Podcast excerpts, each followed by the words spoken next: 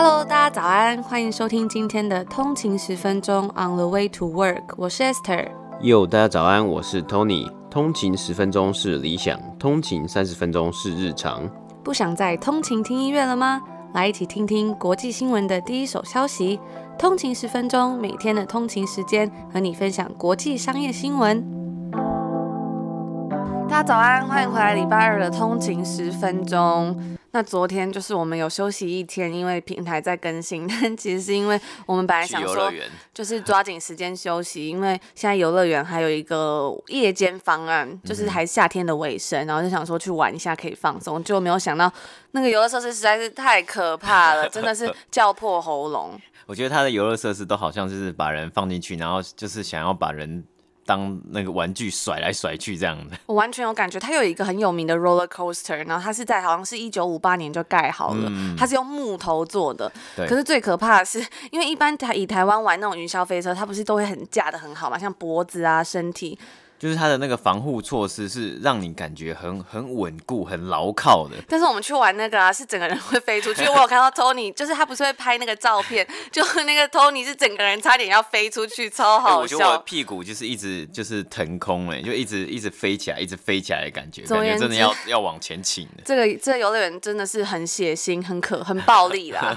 非常的可怕。然后我们昨天呢也有在我们的 Instagram 问很多通勤族有没有在游乐园的不同的经验，那我们在最后会分享给大家。然后我们这几天也有收到说，很多听众朋友有下定了这个《华尔街日报》跟《通勤十分钟》的这一次合作，嗯、我们真的很出乎意料，谢谢大家的支持。那如果大家有兴趣的话呢，也可以收听我们上礼拜六的 EP 三十九，我们有介绍要如何使用华尔街日报这个平台，因为它有很多功能其实都还蛮棒的，可是就是要练习一下怎么去使用。我们有带大家导读一篇华尔街日报文章，还有 The Global and Mail 的文章。嗯，我们也有分享在上面分享我们自己使用华尔街日报的心得等等的。那我们自己也是非常的推荐华尔街日报，因为它算是一个很全面，而且是很适合入门来出街去读国际新闻还有商业新闻的一个媒体平台。我觉得最重要的是它其实有三个语言，就是中英日，所以就是你可以对照着看，嗯、或是你选一个你想要练习的语言啊去读，我觉得都还蛮棒的。那我们的明信片呢还没有送完哦，如果有兴趣的听众朋友，赶快可以去订，我们很期待写明信片给大家。没错。那节目呢一开始，如果大家喜欢我们的内容的话，欢迎帮我们 CLS comment like and share，可以留下一个五星的评分，然后留下一个评价，也不忘了分享给你的亲朋好友听。那也可以追踪我们的 IG on the 底线 way to to work. 我们会在上面发最新的快讯，那也欢迎大家跟我们聊聊天，我们都会看哦。节目一开始就给大家今天的这个消防车彩蛋，真是不好意思。那我们就进入一下今天的美股指数报道。好的。今天的美股指数呢，经历了道琼及标普五百连续四周的下跌，纳斯达克连续三周的下跌。今天北美时间九月二十八号礼拜一，三大指数均呈现上涨的状态。道琼工业指数是涨了四百一十点，涨幅是一点五一个百分比，来到两万七千五百八十四点。，S M P 五百标普五百指数是涨了五十三点，涨幅是一点六一个百分比，来到三千三百五十一点。纳斯达克指数是涨了两百零三点，涨幅是一点八七个百分比，来到一万一千一百一十七点。那道琼工业指数三十只成分股里面的二十七只都有上涨哦。标普指数、标普五百指数的十一个产业也都有上涨。那主要呢是。金融、金融产业以及能源产业都是比较上，今天上涨幅度比较大的产业。那在标普五百里面呢，他们其实都上涨了二点三个百分比，里面包括 J.P. Morgan Chase 以及 Bank of America，它通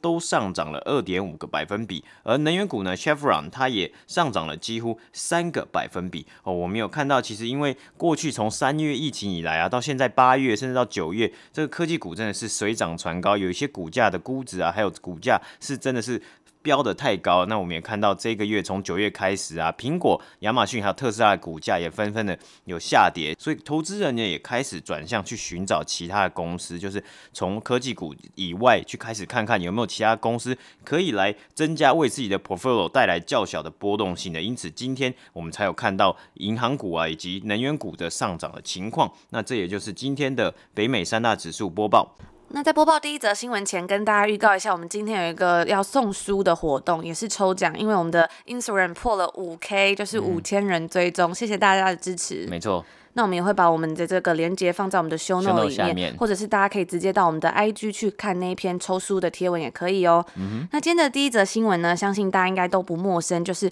Costco 这个量贩店，上个礼拜 Costco 发布了他们的第四季财报，Costco 的总收益来到了五百三十三点八亿美金，比去年的同期增长了十二 percent。在疫情期间，Costco 的销售之所以会大幅增长，其实呢是因为跟消费者的积极囤货有关。记得那时候疫情一开始，台湾好像也有在囤卫生纸。嗯，而且我记得以前呢、都会就是可能时不时都会有出现一些什么抢购的热潮啊，因为去年好像就是有在抢义美后奶茶，不知道去年还是前年的时候嘛，就他刚推出的时候，对，然后就扫购一空啊，或者是有时候会有什么社团就会分享什么红龙鸡块啊等等，然后大家就开始去抢。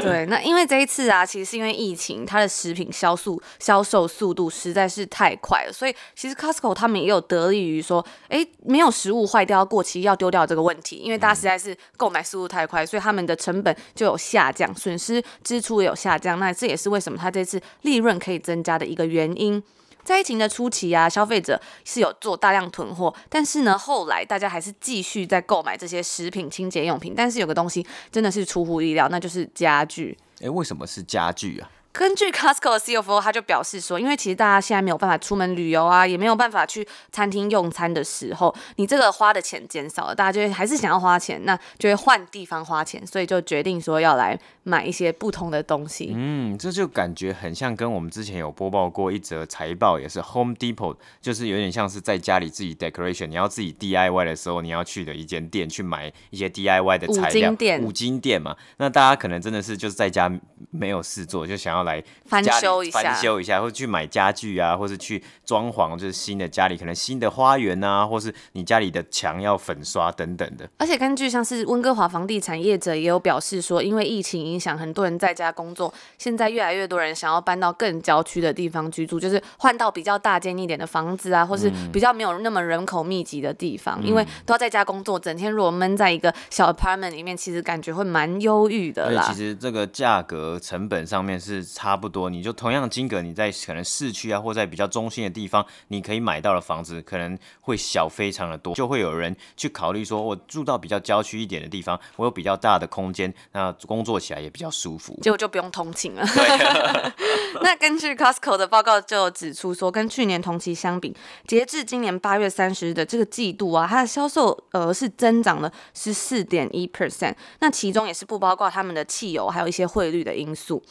这个数据看来啊，其实 Costco 的增长几乎是春季季度的两倍。那为什么春季季度呢会这么低？是其实是因为那时候有一些缺货的问题，而且每一个人其实还有这种限量购买的因素啦。Costco 的 CFO 也有提到说，他们本来预期这些 fresh food 这种生鲜食品啊、卫生纸等等的东西会持续增加销售，就是他们已经有预期到这个状况。可是他们没有预料到的是，有一些非必需品却卖的出乎意料的好，像是我们刚刚讲的家具，还有一些其他的这种。这种家居用品，uh huh. 那因为食品的销售速度太快，我们刚刚有讲到，这个也有造成他们的损失下降，然后利润提升，所以这些就是种种为什么它这次表现还不错的原因。我今天看到它的股价好像也是有上涨的。根据这 CFO 啊，他还有表示说，其实目前 Costco 的库存已经稳定下来，因为我们刚好提到春季的时候，他们其实有包括他们这种 out of stock 的问题，嗯、但是呢，虽然库存稳定，还是有一些东西大家还是很难买到，像是一次性的手套，还有消毒湿纸巾，就是还是一直被抢购一空。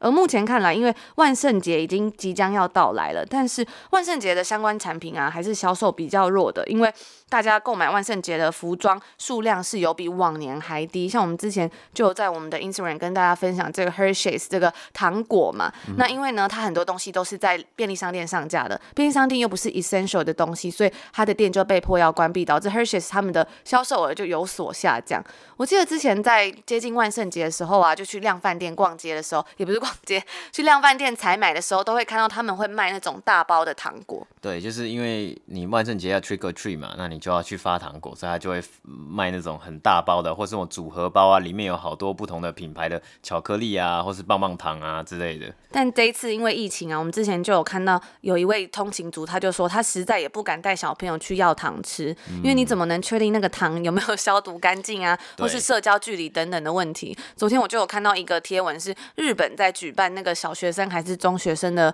那个接力赛，结果以前接力赛那个棒子不是很短吗？嗯、就这次因为疫情，他们要社交距离，那个棒子超级长，就你还用甩的才接得到。但我觉得就是你如果是直，就是它有直线的社交距离，可是如果两个在同时跑，它如果是平行的话，那就没有社交距离啊，那要怎么？怎么分辨？这也是一个问题，而且跑啊跑还会跑太近，对啊，对对会不会跑太近，然后会撞到等等的？其实 Costco 啊，它也跟它的竞争对手 Walmart 一样，在疫情期间，他们的店基本上都还是可以保持营业，因为他们都被政府当局认为是这种 essential retailer 的零售商。像我们之前分享过，刚刚讲到 Hershey's 就是有被影响到。那其实自从五月份以来啊，好事多基本上都已经恢复正常营运，甚至他们的那个眼镜的部门啊，还有他们的这个 food court 都已经。已经开门了，嗯、所以我们之前有经过 Costco，就有看到很多人都在买热狗啊、披萨等等的，算是还要排队呢，比疫情之前销售还感觉更好。真的，但我觉得每次经过这里的 food court 就很想念台湾的 Costco 的 food court，因为卖的不太一样。对，因为台湾的有牛肉卷呐、啊，而且我觉得台湾的披萨也比较好吃。这里真的没有，而且也没有那个浓汤。对，而且我很怀念台湾那种海鲜披萨口味，这只有台湾才有。那其实像现在 Costco 虽然说它已经恢复正常营运，但是购物者跟员工都还是需要戴口罩的。而在 Costco 的这一个季度中啊，它的 e-commerce 网店销售额几乎翻了一倍，比起去年同期是增长了九十三 percent。这个对于一家缓慢开发网络业务，而且是以贩卖量贩物品为主的公司而言，已经算是一个巨大的成长了。因为不像 Nike 啊、Lululemon 或者 Sephora 这种比较是这种物品啊、衣服，它的比较好配送，像是它这种 fresh food 的 delivery 真的比较麻烦。就我们一直在讲生鲜食品的运送，其实真的是它有一个成本成本在。他要去克服，那消费者可能也会有心里有一些影响，说，诶，你这个生鲜食品要怎么样运送过来我家，会不会会不会坏掉？这样的因素，这样的考量。所以这个成长已经算是表现非常的优异。那 Costco 的 CFO 甚至还说，有些人就是不想去超市采买，所以他宁愿使用这样子的服务，因为他可能会担心你去超市可能会接触到很多不同的人啊什么的。Walmart 跟 Costco 呢，也都因为这样子而增加了他们的 grocery 配送服务。Walmart 他们是自己建立了自己的送货还有提货的系统，而 Costco 就不一样了，他们是 outsourcing 转向了 Instacart 这间公司。那 Instacart Instacart 这间配送公司其实也很有趣，它是创立于美国的旧金山，提供迅速的送货服务。比如说，当消费者在 Whole Foods 啊，或者是好事多这种大型量贩超市购买日用品之后呢，你就可以委托他们送货到家，省去了运输的烦恼。像之前去 Costco 看，就很多人啊，他们其实就会搭计程车，就买一袋东西，然后搭计程车再回家。其实这种送货，因为有时候买一大堆饮料啊，或者是很大量的东西，他们也都是以量贩为主嘛，就会很难配送，很麻烦。那他们就会请这个 Instacart，你就可以省去这种运输的麻烦。在二零一五年开始，Instacart 他们甚至也把送货的业务拓展到杂货店以外的区域。像我们等一下就要来谈到 Sephora，他们也开启了他们的当天配送服务。大家可能会觉得说，买彩妆品为什么需要当天配送？我自己也是蛮好奇的。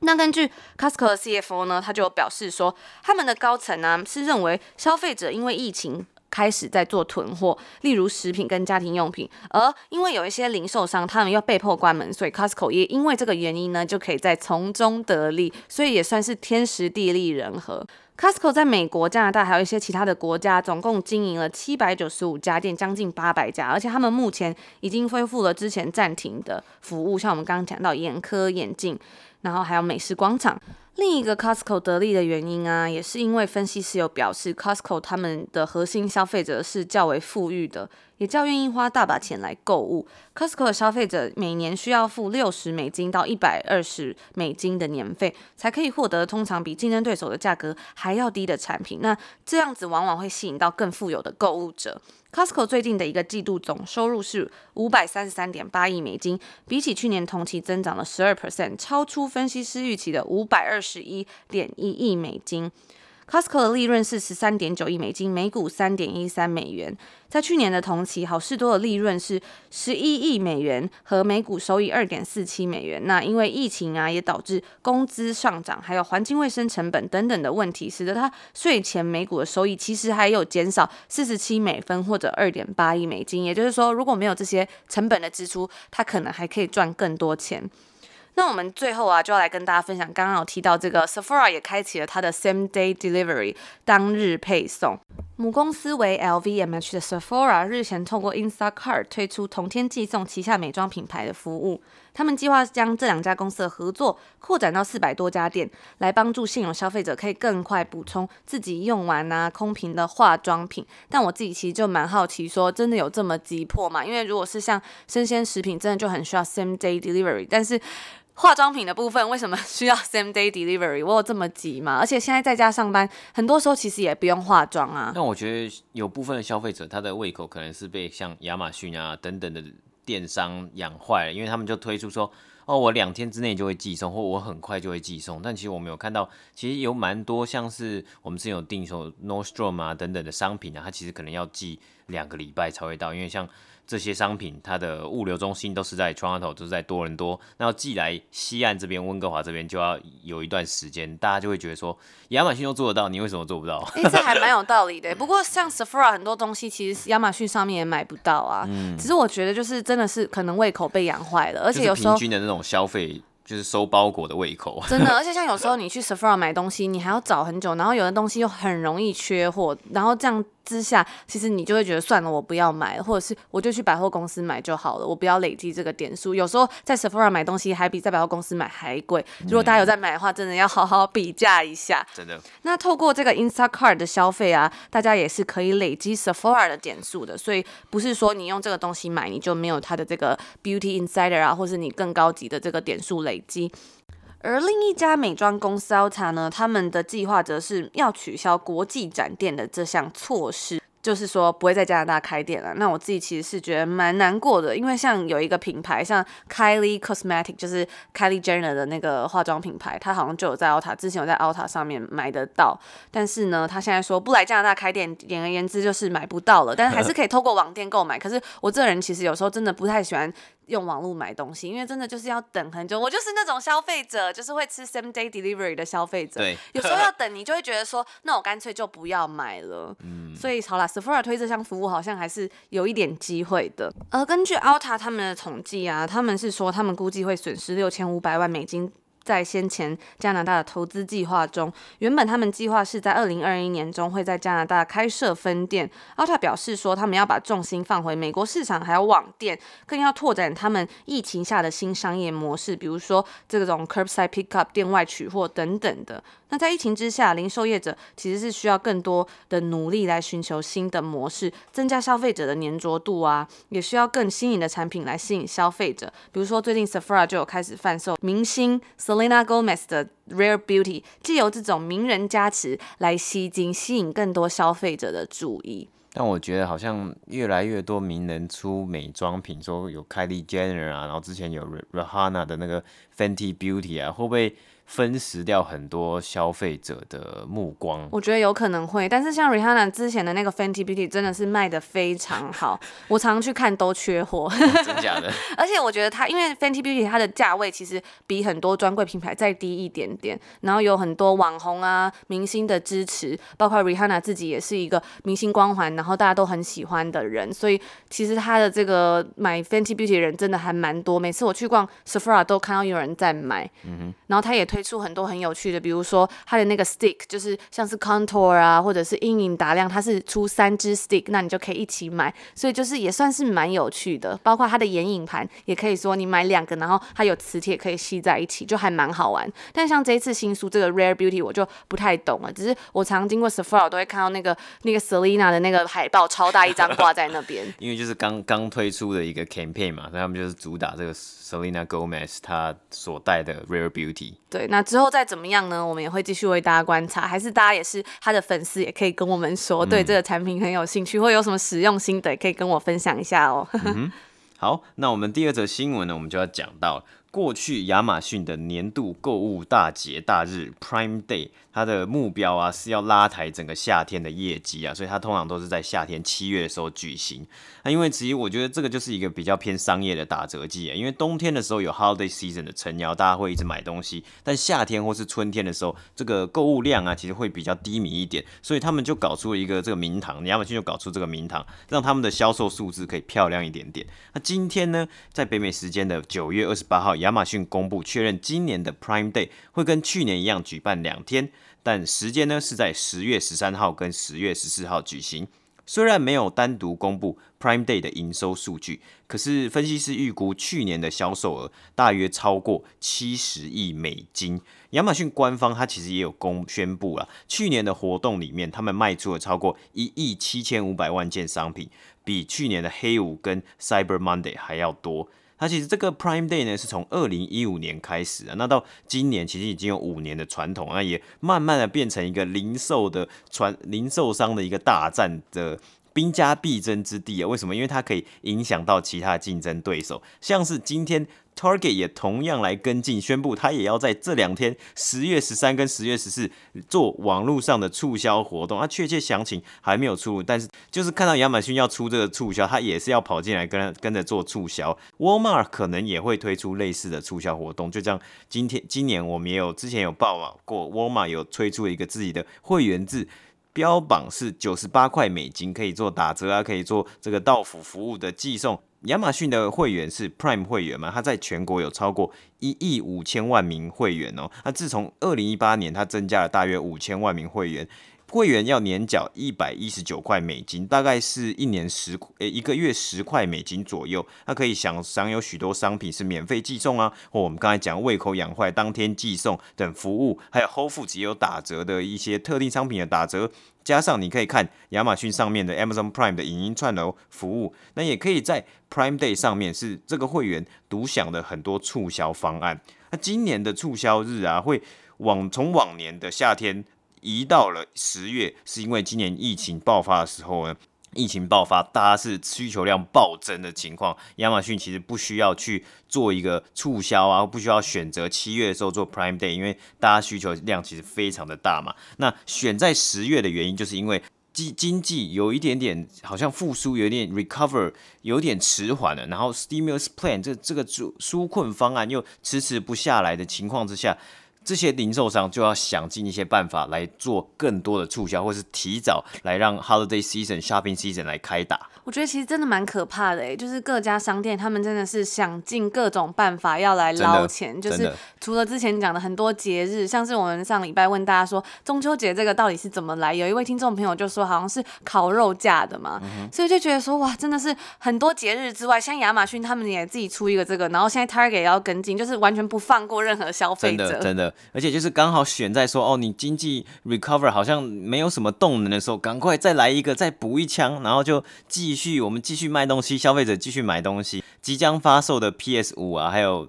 Microsoft 的 Xbox，他们也早在上周就开始开放预购啊，也是吸引了大批消费者去做预购。那 Amazon Customer Chief Jeff Welk 表示啊，Prime Day 会是会员的一个机会，可以让节日的消费这种 Holiday Shopping Shopping。比较早一点来开始啊，因为有的人可能真的有的消费者需要做很大量的，可能圣诞节要送很多礼物，所以他可能整个圣诞节十二月就要一直买东西嘛。那有时候可能买不完怎么办？那就只能提前开始买了。所以他们会说 Prime Day，你说十月初我就开始来让大家来做 Holiday Shopping 的一个动作。那在去年的 NPD 的市调里面呢，有三分之一的回应者啊说他们有在 Prime Day 里面做一些呃做一些节日的消费，就 Holiday。基人消费，但要注意的是，去年其实 Prime Day 是在七月，等于说还蛮多消费者是支持说，我早一点开始来。有打折的时候，我就先把这些礼物先买起来，然后等到十二月或十一月要送礼的时候，我再把这些礼物拿出来送人家。因为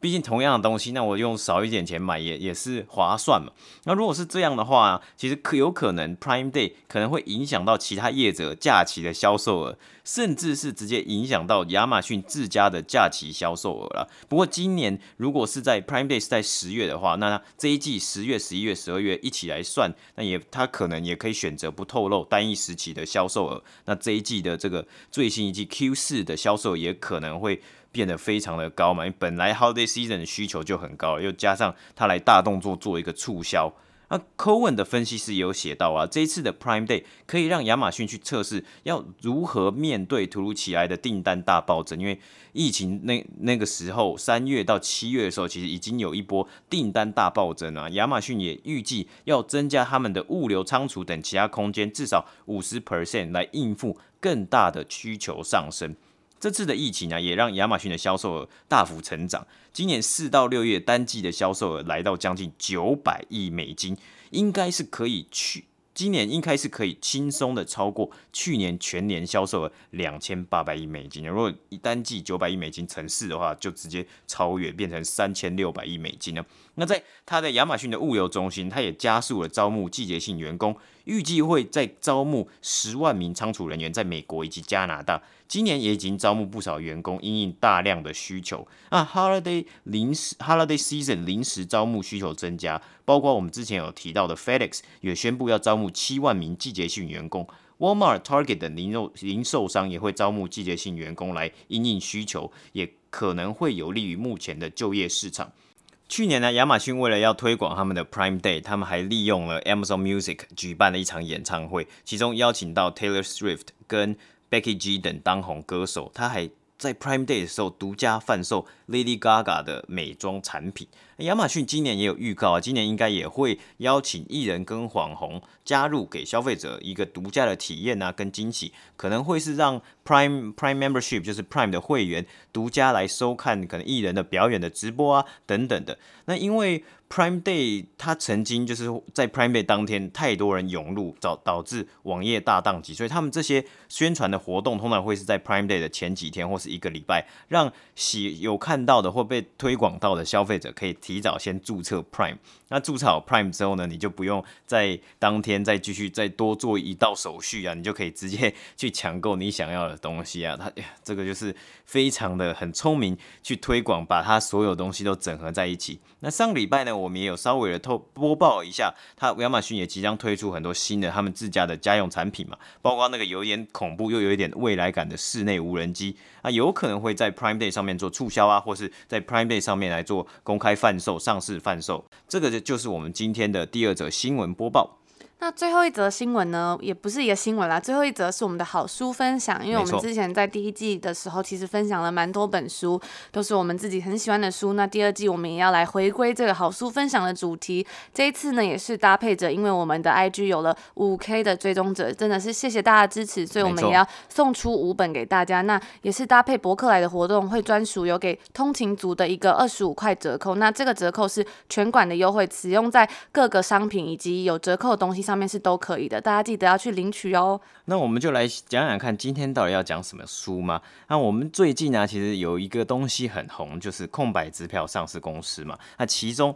里面有一家公司，在今年的股价也是疯狂的，这这叫算什么大起大落的？Nikola 就是电动卡车新创公司啊，像是云霄飞车，啊、真的是云霄飞车。那 它的创办人啊，就是近期他宣布了新闻，就是发布了消息是要离开公司。那大家就开始啊，已经在揣测说，很有可能这个 Nikola 会是一场骗局啊。那然后我们之后啊，之前我们就有在 IG 上面分享一张梗图，那上面就号称说。Nikola 的创办人 Trevor Milton，他离开了 Nikola 是为了要加入一个吹嘘的明星队啊，里面有很多的很多号人物都是很会吹，然后做做了一个很漂亮的骗局，骗到了很多投资人的钱呢。那其中有一号人物叫做 William McFarland，他其实在 Netflix 上面有一部纪录片叫做《国王的豪华音乐节》，还蛮不错看的，还可以推荐大家去看看。如果还没有看的，那其实这个故事呢。顾名思义，这这位 William McFarlane 他办了一场根本不会成功，或是根本不存在的音乐节。但他很厉害是，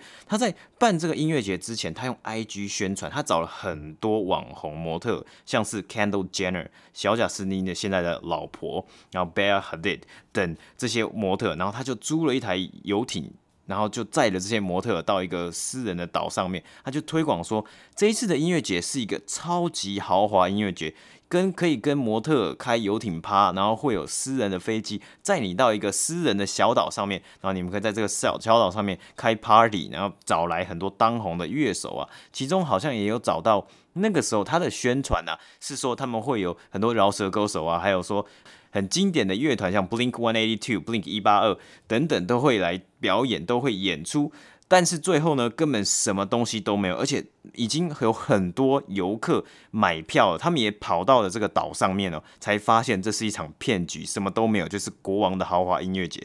最后就很像一场大逃杀。大家如果有兴趣的话，也可以去看看这部纪录片，是拍的还蛮不错，是真的是感完全可以感受到很多游客到了当下的一个很错愕或是被骗的一个感觉。就是他还有说，就是你进去啊，你可以定你的方案。对，那你是要住很豪华的帐篷，还有什么的？后来呢，他们就发现，其实那帐篷根本就是那种超烂帐篷，就是烂的跟什么一样了。然后里面都是一堆堆矿泉水。嗯，真的。他还说是有多豪华的酒啊、食物啊等等的东西，反正他的行销费用都拿去，他的费用都拿去做行销了，然后就做成了这一场骗局。真的是很荒谬，真的很荒谬。所以，我们今天要分享的书呢，就是《商业大骗局：风险专家解密惊天诈欺案手法与犯罪温床》。那自古以来，其实从商业体系建立之后，买卖双方要成立合约，就需要建立一个信任的关系。但是，就会有人从中利用这样的关系来行骗，甚至是诈财。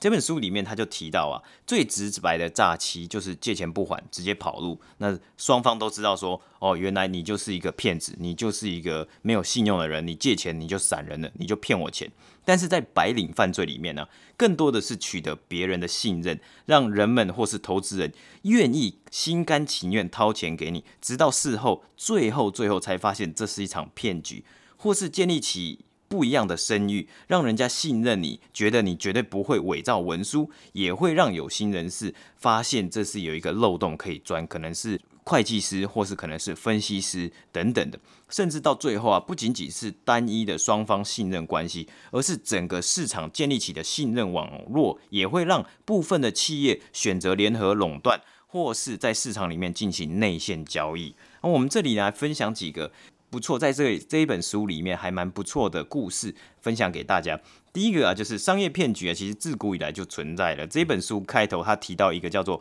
波雅斯骗局，这是什么样的骗局呢？这个故事的开头是十九世纪的伦敦金融家高杰，他因为升迁缓慢啊，所以他决定跟其他人一样，要到新世界去闯一闯。那十九世纪的新世界就是指的是美洲大陆啊。那那个时候。人们对美洲大陆的想法还有资讯，其实都还蛮不透明的。但大家也觉得说，去美洲大陆风险很高，但报酬一样也非常的高。所以他就找到了一份工作，他要帮 Gregor McGregor 爵士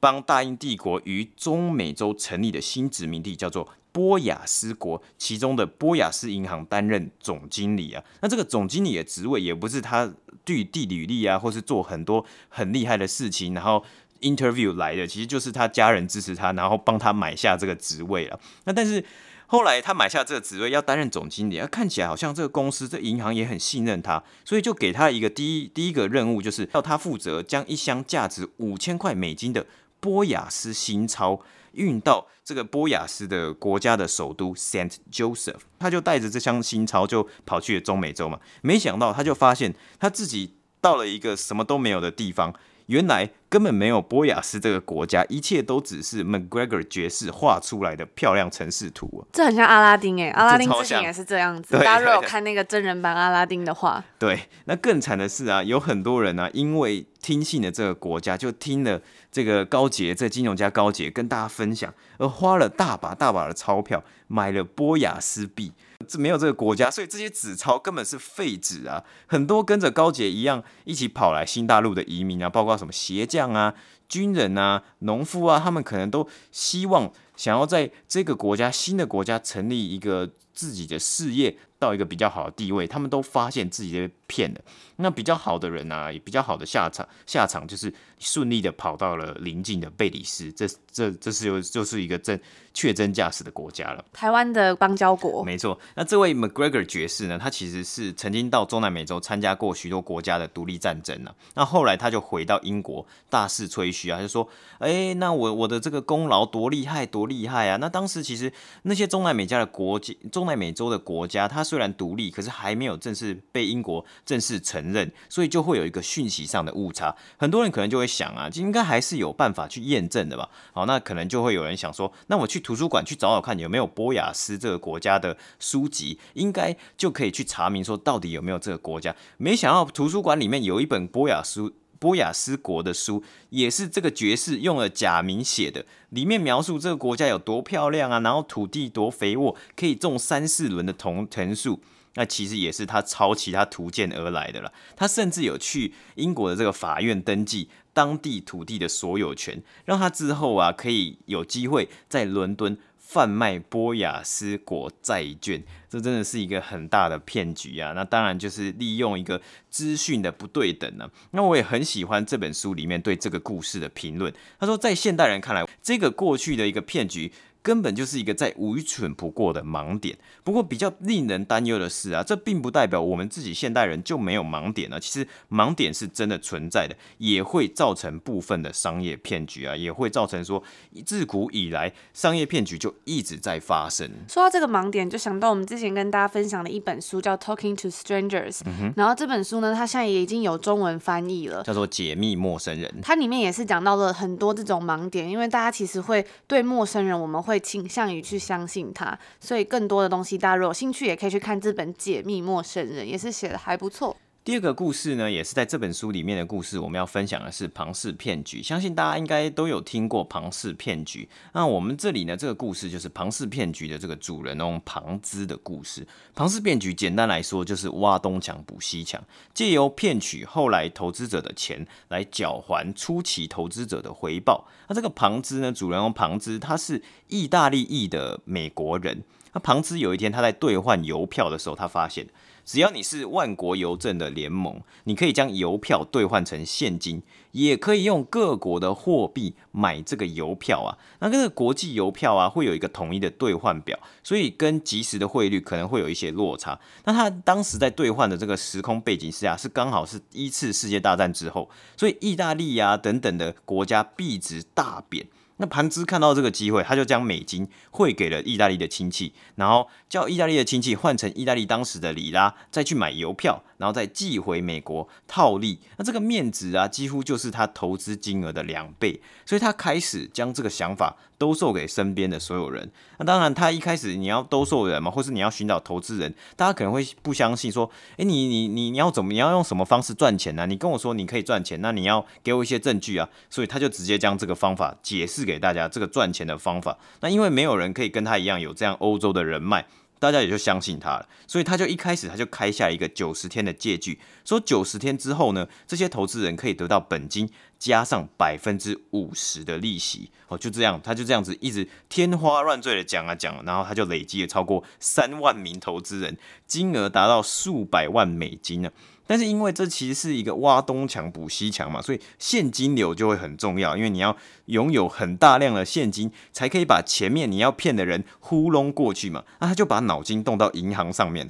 那最后还真的让他骗到了一间银行的大多数股权，他甚至在最后差一点可以用很低的价格买下海美国海军的一批军舰，就变成他真实的资产。那最后揭露他的是他第一名的投资人啊，那那那名投资人他就告上了法院，说。庞兹跟他讲说：“我有五十 percent 的利息，那我应该也可以得到庞兹的公司的百分之五十的报酬吧？”那虽然庞兹最后有花大把大笔的钱啊，辩护，然后证明自己的清白，但是就引起了大家注意啊，就开始去查他的背景，到底是谁？你到底是什么样的人物，可以赚这么多钱？结果发现他有诈欺前科，而且他一开始讲的哦，利用邮票套利，或是利用邮票可以赚取这么多钱的一个这个很棒的一个说法。根本不存在，因为他根本没有邮票的交易记录，他顶多就是第一次发现邮票可以赚钱，做真正做了这个交易。因为其实万国邮政联盟，他也不是，他也不是一个什么随便就可以骗的嘛，他当然会知道说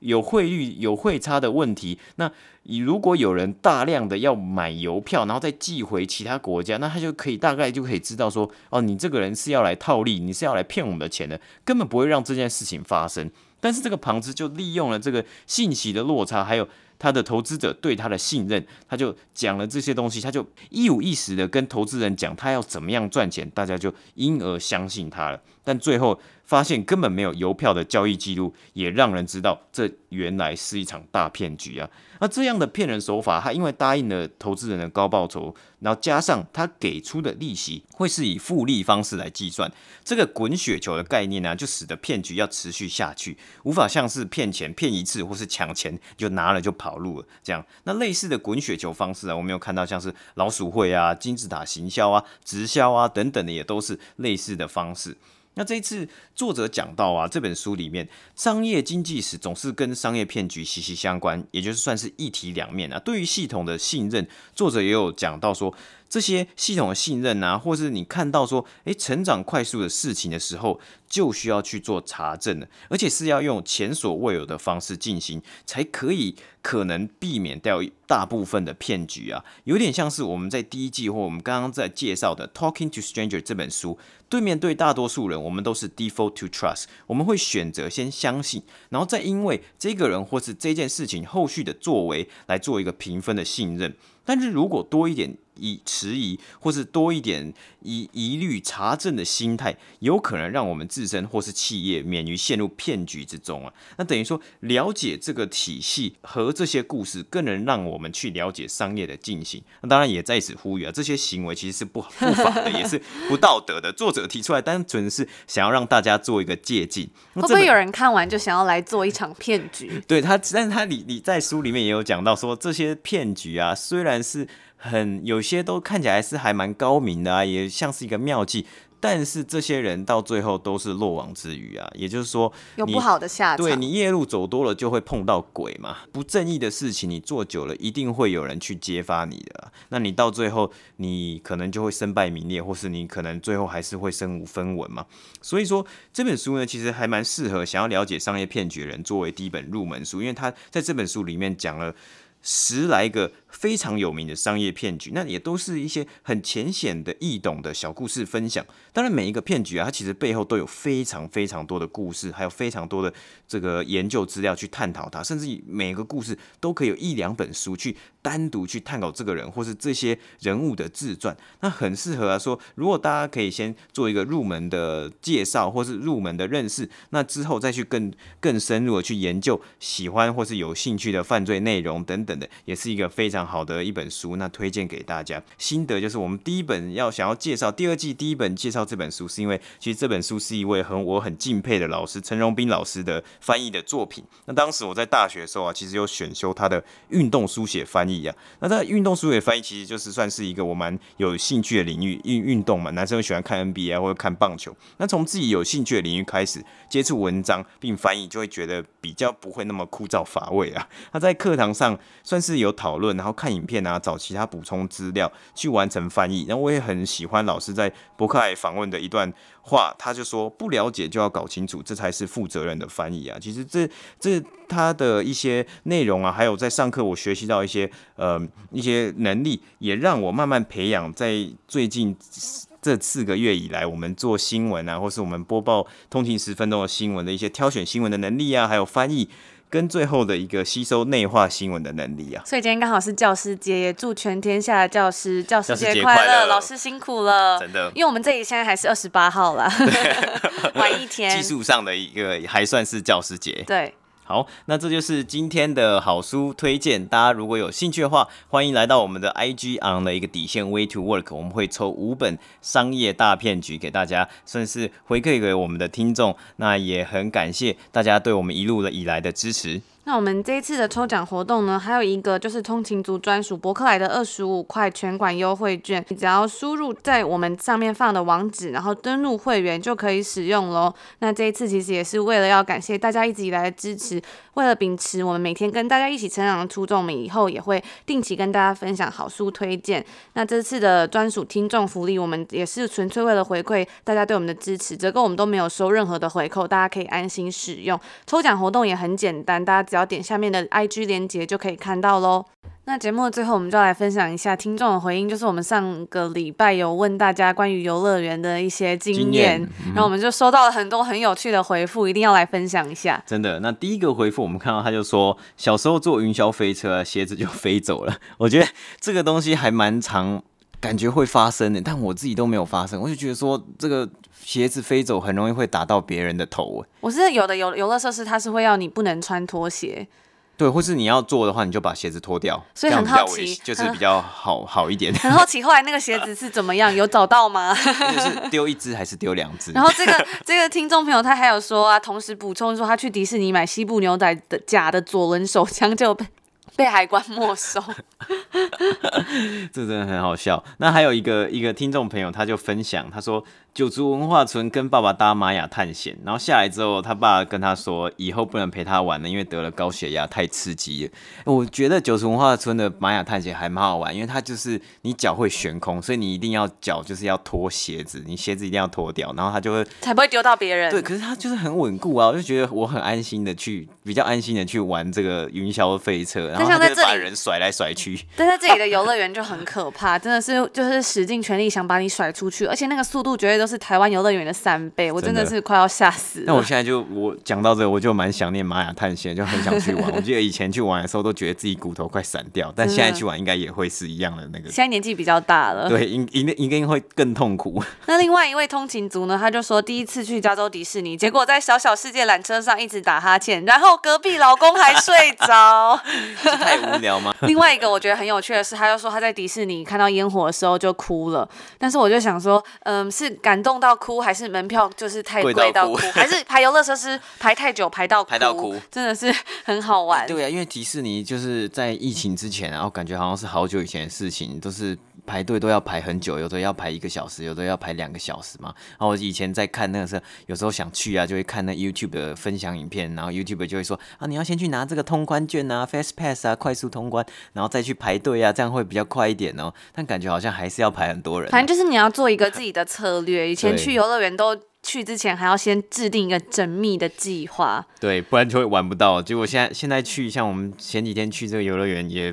没有太多人，就也不太需要排队。只是很痛苦的是，你要当你要戴着口罩尖叫的时候，完全是会喘不过气，也是全程都一定要戴口罩啊。然后每一个。每一个游乐设施外面都有一个酒精，那你弄完就要就是用一次酒精，然后要去之前也要用一次酒精。那最后呢，我们还要分享一下，就是在 Apple Podcast 上看到有一些通勤族给我们的鼓励跟留言，我们觉得非常的感动。第一个就是我有看到有一位通勤族，他就说实心推推才。对得起这个用心程度。他说看到厂商第一次下广告，感觉比自己发票中一千元还开心呢。这位是叫做天野佑里的通勤族。那他说他平常是在用 Spotify，还特别过来推，五星根本不够。一直以来很担心这么努力的你们会不会因为没有人赞助而停下脚步？每次听到欢迎公司厂商来下广告，都希望这么用心的内容能早点让大家青睐。讲到这里我也快哭了，我也觉得很感动。小小的上班族实在是帮不上忙。之前有提到 PayPal 抖内还愿意开吗？几杯咖啡小意思，我愿意啊、哦！真的是谢谢大家对我们的疼爱，真的是刚刚才讲到 讲到哽咽。那其实我其实也算是一个蛮三 C 白痴的人。那我之前有跟大家分享说在。弄那个抖内，但是我一直一直认证失败。但我们后来想一想，说我们初衷是希望可以跟大家一起成长。那其实大家每天收听、热情回馈的分享啊，就已经是。对我们很大的一个鼓励了。那其实之后我们都还会有一些精挑细选的合作。如果大家真的想要支持我们的话，可以欢迎选择自己的喜欢的合作来购买。但是如果大家喜欢看商业新闻呢、就可以选择订购《华尔街日报》。那其实这样对我们来说就已经是很大的鼓励了。嗯哼。那这位天野佑里的通勤族呢，他有说，从第一季消防车彩蛋一路听到现在，真的很佩服两位的毅力。从上班日的每日日更到每条新闻，还有快讯的充实程度，一想到两位除了政治之外，剩余时间。还要独自啊！我又要讲到哽咽了。录音剪辑充满了满满的正能量，也让我更加努力。谢谢你们，你们的努力大家都有看到，继续加油！我们这些小粉丝会一直陪着你们的，